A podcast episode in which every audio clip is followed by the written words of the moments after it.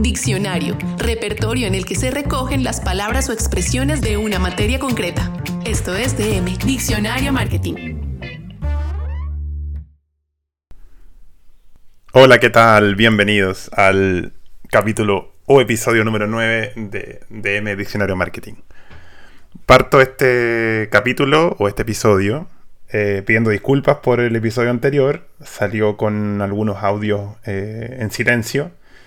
Eh, la cortina de entrada, la cortina de salida, la música de fondo estaba en silencio. Cuando exporté el, el, audio y lo subí, no me fijé en esa parte, así que te pido disculpas si son un poco raros, pero lo importante para mí era la información que te estaba entregando, ¿vale? Prometo que este va a salir bien. Hoy vamos a... Mm, hablar de un tema muy en boga y muy interesante. Eh, y te parto haciendo esta pregunta. ¿Has probado la estrategia de marketing de influencers para tu marca? Eh, yo por lo menos eh, he estado muy, metido en el marketing de influencers, aunque este último año no, no he trabajado con influencers, en algún minuto lo hice y fue muy gratificante, muy entretenido. Y hoy vengo, así como el capítulo anterior, cargado a la estadística. ¿Ya? Tengo harto que contarte. Partiendo porque el 93% de los profesionales de marketing han usado marketing de influencers. Súper interesante ese, mm, ese, tema. Y hoy en día, eh, por lo menos a mí me, me ha pasado que he visto una gran evolución en la industria del marketing de influencers, sobre todo. La profesionalización, la cantidad de agencias de influencers que hay y sobre todo que personas que no tienen tantos seguidores como, no sé, Cristiano Ronaldo o la Dua Lipa, por poner unos ejemplos, también pueden ser influencers, ¿vale? Influencers como también lo puede ser la técnica del UGC o User Generated Content, que es el contenido creado por usuarios para las marcas el marketing de influencers ha, estado ahí eh, creciendo un montón y hoy en día ya con 10.000, 11.000 seguidores ya puedes ser un influencer y puedes colaborar con una marca. Es más, yo diría que los micro influencers son eh, o pueden llegar a ser más fieles que los macro influencers que ya están en otras ligas y que prácticamente trabajan con las marcas solo por dinero e incluso ya ni, siquiera hacen un trueque. Lo interesante del marketing de influencers primero es eh, la conciencia de marca que genera.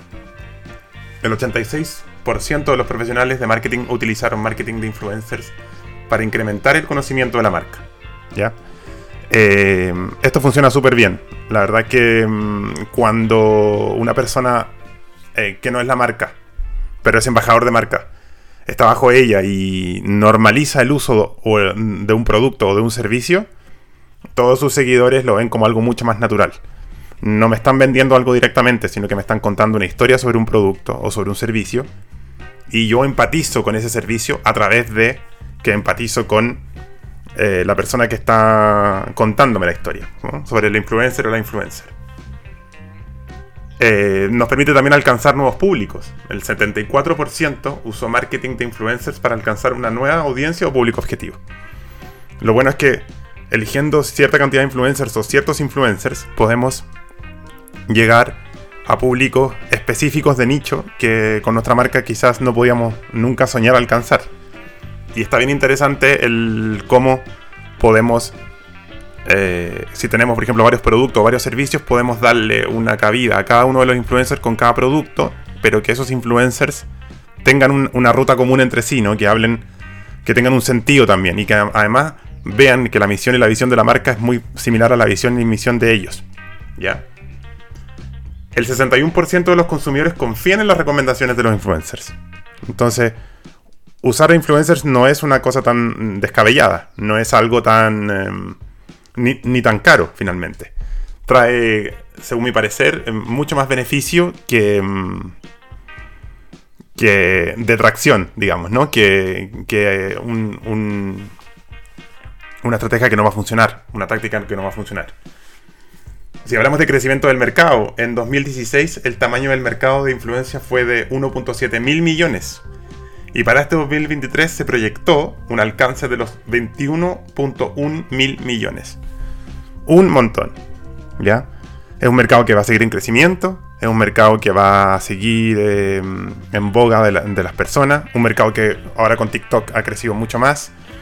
Donde el video marketing ha sido una explosión estos últimos años. Eh, sumado a lo que está pasando con la inteligencia artificial, que es capaz de generar eh, texto, voz y, e imagen visual perdón, video, digámoslo así, eh, de manera casi automática, donde podemos casi que crear, crearnos un influencer propio que hable perfecto de nuestra marca.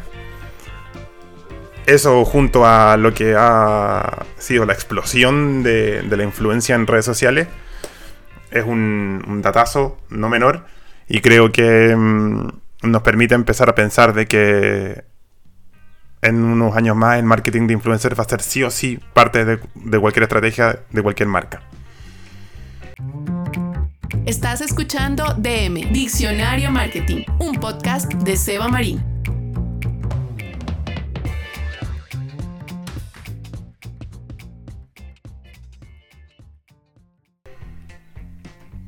Desde 2019 se han fundado más de 240 agencias y plataformas enfocadas en marketing de influencers. Eso también es un numerazo. Y van a seguir creciendo lo más probable. Porque se ha detectado que, eh, que ah, muchas veces hay una desconexión o una torpeza en el, sentido de cómo conectan marcas con influencers.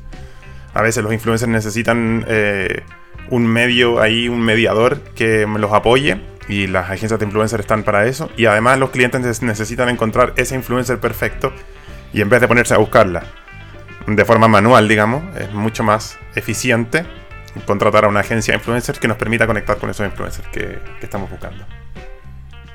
Los nano influencers en Instagram cobran entre 10 y 100 dólares por publicación. Y en TikTok cobran entre 5 y 25. ¿Ya? Esa es una cifra promedio. Si vamos a. Mm, eh, si ya subimos a los micro o a los macro influencers, ya tenemos otros valores. Pero si lo piensas, eh, con, no sé, 400 dólares podrías tener eh, cuatro publicaciones al mes, una por semana. Y te estaría apoyando una persona que tiene una, una amplitud y un engagement con su comunidad o con sus seguidores, mejor dicho, eh, grande. Entonces podrías aprovechar por ese lado también. ¿Vale? Y TikTok, ¿para qué decirlo? Inversión en marketing de influencers. Te cuento otra estadística. El 89% de los profesionales de marketing que participan en marketing de influencers aumentarán o mantendrán su inversión en 2024. Es la tendencia, es lo que va a suceder. Hoy en día las marcas se están dando cuenta que están apareciendo demasiadas personas que influyen en la vida de, otras personas. ¿Para qué hablamos del tema de la música? El tema del cine. Hoy día muchos actores que quizás no están en películas de Hollywood, eh, pero sí son muy reconocidos por la audiencia, están participando de marca. Aquí en Chile pasa mucho también. muchas actrices muchos actores están haciendo eso. Y el mercado va a crecer y todo esto va a seguir creciendo. En promedio, las empresas ganan 6.50 dólares por cada un dólar gastado en marketing de influencers. O sea, es un retorno de 6.5 veces, es un montón. Si lo piensas y, y si te animas, el marketing de influencers hoy puede ayudarte a obtener em, resultados fabulosos si sabes usarlo bien y si conectas con el influencer correcto o con la influencer correcta. El 67% de las marcas prefieren que su marketing de influencer sea basado en campañas en lugar de ser siempre activo. Em, esto es algo que sí, es, algo más estacionario, podríamos decirlo. ¿ya?